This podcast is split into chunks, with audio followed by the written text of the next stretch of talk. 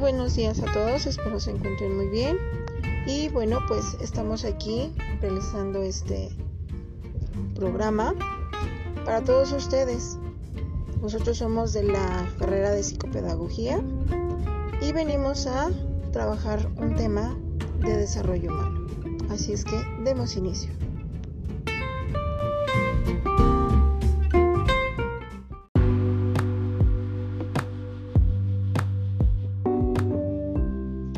Muchas gracias chicas y pues bueno, demos inicio a este podcast. Pues bueno, hace unos días que iniciamos nuestro sexto cuatrimestre y que nos tocó la materia de desarrollo humano, vimos algunos temas muy interesantes con la profesora Marlene. Y quiero platicarles de algo que realmente me ha estado dando vueltas en la cabeza desde hace un buen tiempo. Y justamente el sábado pasado que pregunté cuál podría ser nuestro tema, pude analizar que todos los temas van enlazados el realizar algunas meditaciones con ella y que estuvimos viendo un poquito de tratarnos de forma diferente a nosotros mismos, creo que todos sabemos perfectamente que no somos los expertos en tratarnos bien. Al contrario, somos a lo mejor muy exigentes con nosotros mismos, nos criticamos mucho, nos decimos cosas muy feas, nos exponemos a situaciones que no merecemos y que nos lastiman. Nos nutrimos mentalmente y emocionalmente de lo que no nos sirve y lo que nos deja ansiosos, y nos deja muy mal. Y pues me surgieron varias ideas, dentro de ellas está con la que quiero arrancar y es entender quiénes somos, a dónde vamos. Y, esto completa, y estoy completamente de acuerdo con la profesora por todo lo visto en su clase. Pero una amiga me decía que somos como una bolita de cristal, como un diamante perfecto, hermoso, limpio y cristalino, que mientras nosotros vamos avanzando en el día a día, la vamos nublando o la vamos empañando con ese momento incómodo, con el miedo que nos surge cuando vivimos una noticia no agradable, cuando nos enojamos por esa discusión que tuvimos en el trabajo o en la familia. Y eso puede ser en el día a día, pero también voy a trasladar yo esa bolita maravillosa y cristalina que somos, todos la verdad, en esencia, también a lo largo de la vida, donde pareciera como que se va empañando con ciertas situaciones. Y ojalá pudiéramos regresar a entender o a cuestionarnos y encontrar sobre todo, sobre todo, perdón, todas las cosas quienes somos en esencia. A veces pareciera difícil que nos recordáramos o que lo sepamos con certeza, pero saber que somos esa luz, que somos amor en esencia absoluta, porque hemos vivido situaciones porque nos han tratado de manera diferente, porque nos hemos tratado de cierta manera no agradable. Nos hemos dicho que no valemos tanto, porque nosotros mismos nos flagelamos, porque nosotros nos decimos que no nos merecemos tanto, o que nuestro valor está puesto en algo, fuera o en un logro, o en un camino, o en alguna apariencia. Pero que nos vuelve, yo, yo, yo creo que de esta manera deberíamos de volvernos valiosos, valernos y, saber que somos importantes, que si logramos tal cosa o no, y creo que es importante que empecemos a quitarnos eso de la mente y verlo desde esta otra perspectiva, hacernos estas preguntas durante toda esta plática que hemos tenido con la profesora. Ha habido algo muy, muy interesante donde nos realizábamos estas preguntas de quiénes seríamos nosotros. Y esta pregunta que nos ha hecho la profesora y que la hemos compartido en clase, no sé si lo recuerden Bárbara y Rubí, pero yendo más a esta pregunta, es a nuestra esencia, a nuestro, comportamiento o a nuestras emociones. Y, sería como ver la esencia de quiénes seríamos nosotros si no tuviéramos ese miedo que tenemos, el miedo a lo que sea, miedo al futuro, miedo a dar un paso, miedo a tomar decisiones, ¿verdad? Miedo a decir lo que pienso, miedo a, a, ver quiénes seríamos y a lo mejor si estaríamos en paz con quienes somos nosotros y con lo que tenemos dentro. Me imagino, no estoy tratando de decir yo, ¿verdad? Que, que me respondo yo misma, pero me imagino quién sería yo si no pudiera emitir estos juicios contra otras personas, ni contra mí misma. observemos también quién sería, como quién sería yo más bien, si pudiera criticar a nadie. Posiblemente pudiera ver a ese ser humano maravilloso, incluso a ese ser más allá de lo humano, no a eso que en esencia somos, que somos espíritu, y lo veríamos hermoso y veríamos a ese ser grande y lo veríamos diferente nada más, no con el juicio de bueno o malo, no con el juicio de bonito o feo, no con el juicio de valioso o no valioso, importante o no importante, sino simplemente sin el juicio.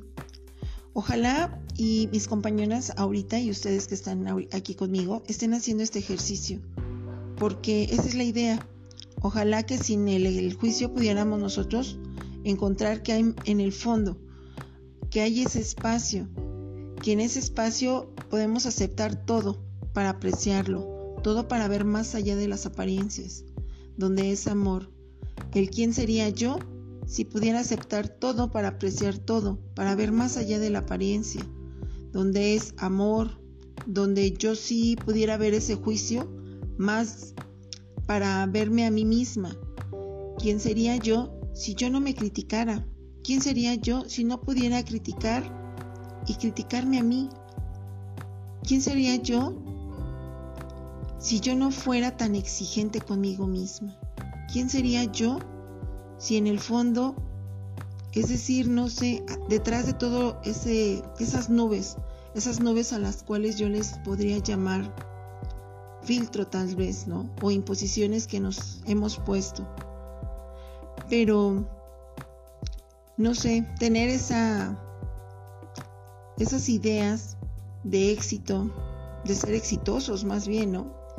Y de saber que estamos aquí y de volvernos importantes y de ser alguien en la vida y que tenemos que ser todo, todo, todo el ser ese maravilloso, ¿no? Todos esos mandatos que nos generan miedo, que nos generan una presión, que nos generan rechazo, que nos generan tantas cosas detrás. Todo eso, saber quiénes somos.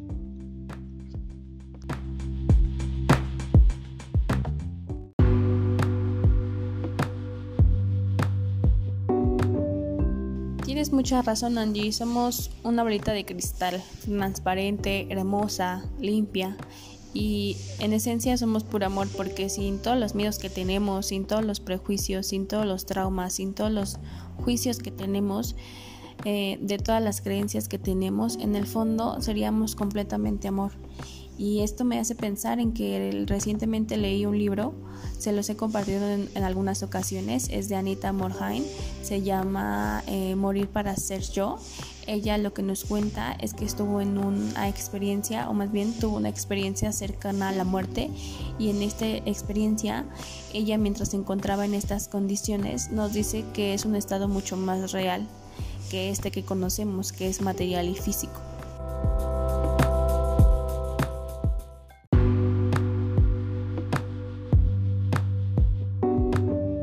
Que en ese estado somos más grandes, somos puro amor y dice ella usando estas palabras tan grande, tan poderoso, tan limpio, tan generoso, tan maravilloso. Y entonces en ese momento en que tiene esta experiencia cercana a la muerte, se encuentra con seres muy queridos para ella, en este caso su padre que falleció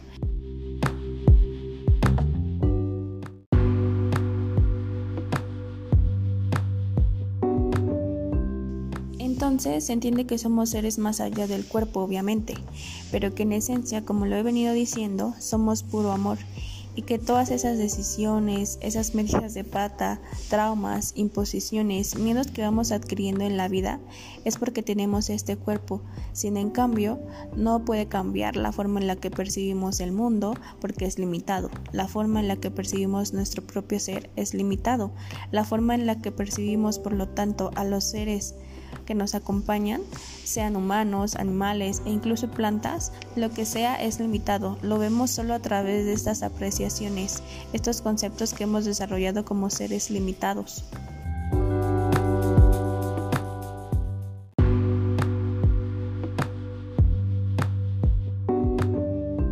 Les cuento un poquito de esto, obvio no les voy a contar todo el libro, ¿verdad? Pero eh, es hermoso, realmente cambia la perspectiva no solo de quién son o somos, sino también de eso que llamamos muerte. Es precioso, se los recomiendo, realmente si quieren leerlo, háganlo.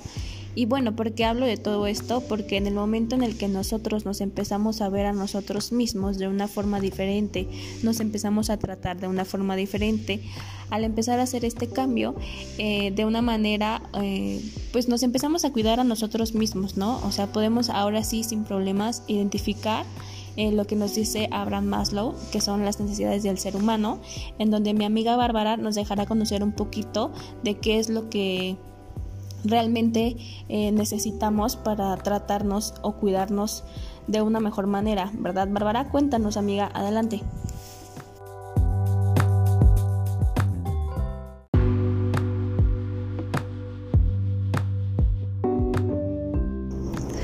Hola Ángel y Rubí, pues les envío un cordial saludo eh, a ustedes y a las personas que nos escuchan. Y pues primero que nada espero se encuentren muy bien compañeras y agradecer la invitación y el poder compartir este espacio para hablar de este tema que como ustedes han mencionado ya anteriormente es un tema de suma importancia, pero que hoy en día se deja muy de lado.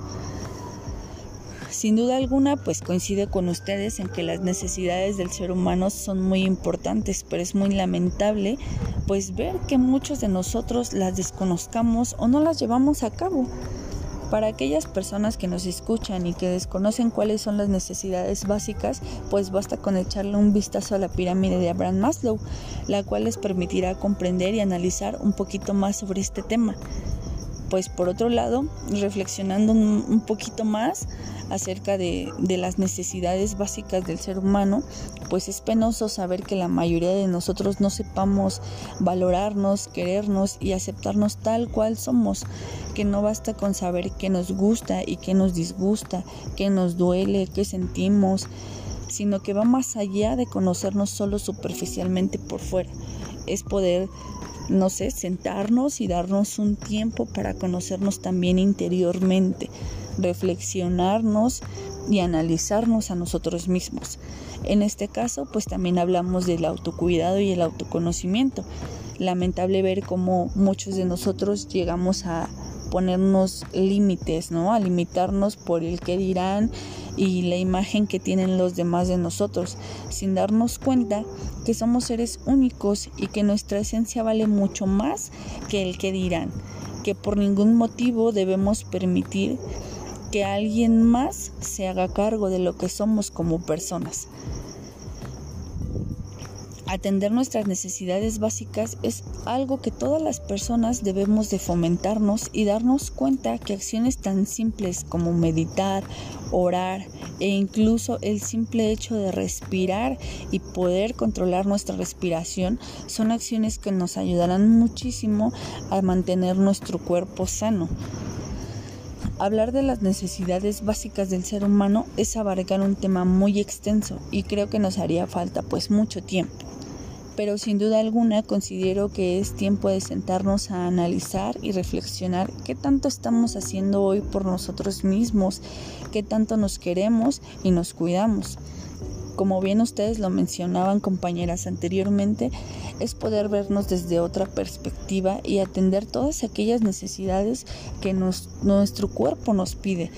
Y pues compañeras, al parecer pues desgraciadamente hemos llegado al final, pero pues fue un gusto compartir este espacio. Muchas gracias por la invitación y pues espero coincidir más adelante con ustedes compañeras. Gracias.